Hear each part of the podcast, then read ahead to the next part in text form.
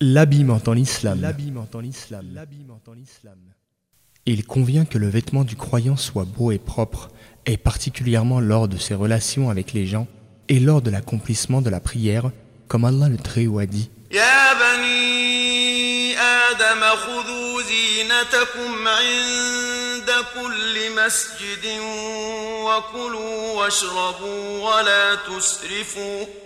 Ô fils d'Adam, munissez-vous de votre parure en tout lieu de prière.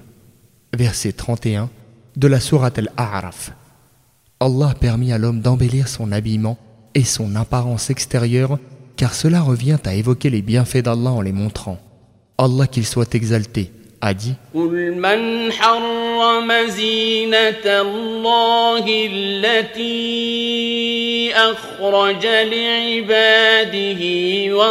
قل من الرزق. قل هي للذين آمنوا في الحياة الدنيا خالصة يوم القيامة.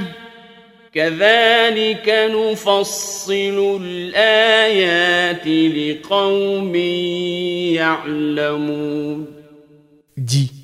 Qui a interdit la parure qu'Allah a produite pour ses serviteurs ainsi que les bonnes nourritures Dis, elles sont dans cette vie terrestre un droit pour les croyants et le jour de la résurrection, elles leur sont destinées exclusivement.